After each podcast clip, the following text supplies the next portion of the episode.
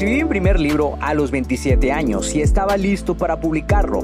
La pregunta era, ¿cómo lo iba a lograr si no me consideraba un escritor y las editoriales estaban fuera de mi alcance? He creado este podcast para darte las respuestas que necesitas y las estrategias para lograrlo y asimismo compartirte mis fracasos, aprendizajes y éxitos como autor publicado y emprendedor. Si tienes un mensaje que compartir con el mundo y quieres convertir tus conocimientos, ideas e historias en un libro que la gente lea, sígueme mientras construyo una vida de la escritura. Mi nombre es Checo Martínez y bienvenidos a Vivir de Escribir.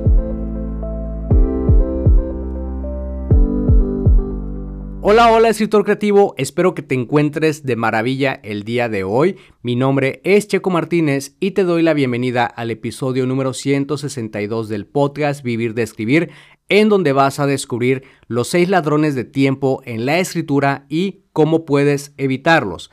¿Alguna vez te has preguntado en qué se te va el tiempo? Seguramente que todavía no lo has notado.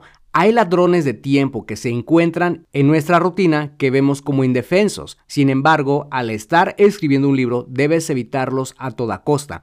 En este episodio te voy a compartir los seis más comunes y cómo puedes sacarle la vuelta. Cuando estás escribiendo tu libro y estás muy comprometido, sabes que no hay marcha atrás y debes hacer lo que sea necesario para terminarlo.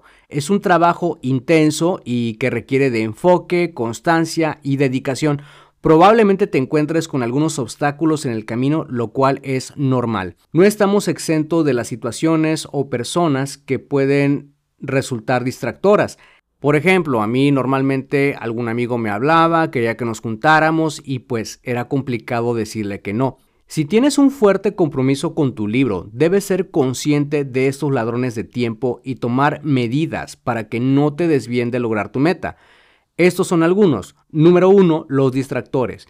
Hoy en día vivimos en un mundo de distracciones y estos son los peores ladrones de tiempo. Uno de ellos son las notificaciones del teléfono. Lo mejor que puedes hacer cuando estés 100% concentrado en una tarea específica es poner tu teléfono en modo avión, que es lo que yo hago normalmente.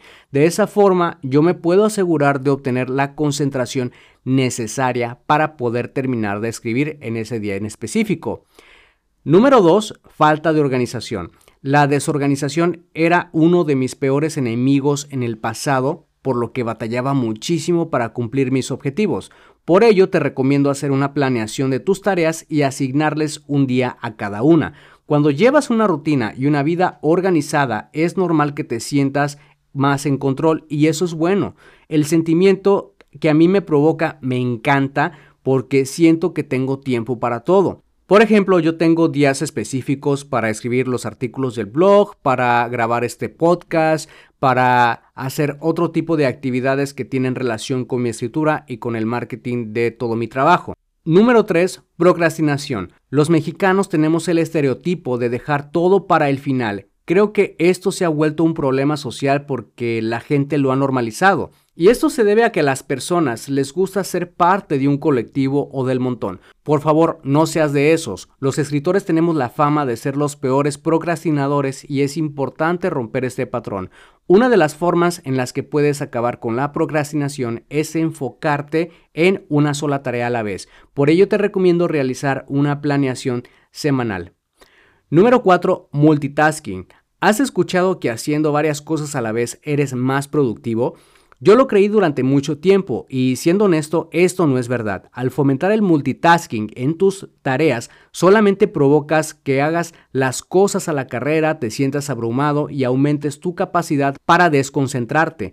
Lo mejor es enfocarte en realizar una tarea a la vez, por más mínima que sea. Tal vez realizar esa tarea en ese momento puede resultar algo insignificante, pero pero con el tiempo vas a ver los resultados. Escribir la séptima novela del Círculo Protector me tomó 36 días consecutivos, descansando solo los domingos y lo hice enfocándome en solo una tarea a la vez. Número 5. No saber decir que no. Este era un problema para mí en el pasado. Cada vez que algún amigo me invitaba a alguna fiesta o alguna cena, siempre les decía que sí.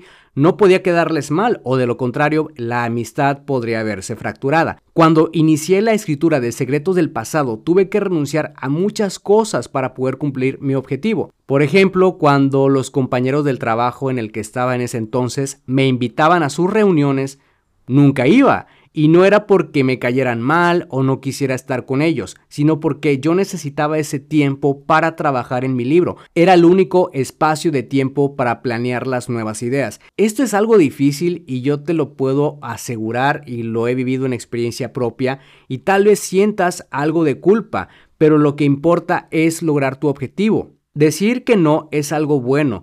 Para todo hay tiempo, incluso para socializar. Número 6. Conversaciones tóxicas. ¿Cuántas veces no has escuchado a las personas hablar de otras personas o situaciones que pueden resultar un poco morbosas? Cuando estás con personas que mantienen conversaciones que no aportan nada, la energía que se siente es algo tensa, dispersa y puede volverse un poco caótica. Si te llegasen a incomodar, lo mejor es poner distancia y seguir con tu camino. Estos son los seis ladrones de tiempo que yo personalmente he identificado en mi carrera como escritor. ¿Te sientes familiarizado? Prueba alguna de las técnicas que te he compartido para que no dejes que estos ladrones de tiempo consuman tu vida y te distraigan de lograr tus objetivos. Si te gustó este episodio y piensas que puede ser útil para otra persona, compárteselo para que esa persona pueda inspirarse y así lleguemos a más personas y también no te olvides de dejar una valoración para este episodio. Gracias de nuevo por pasarte por acá y escuchar un nuevo episodio. Suscríbete al podcast Vivir de Escribir para que de esa manera recibas los nuevos episodios de escritura, publicación y marketing de libros. Recuerda que puedes descargar tu kit del escritor con las 10 herramientas imprescindibles para iniciarte en el mundo de la escritura creativa y mejorar tus habilidades como escritor. Solamente tienes que ir a publicatuprimerlibro.com diagonal kit-escritor. Soy Checo Martínez, esto fue Vivir de Escribir y te veo en el próximo episodio.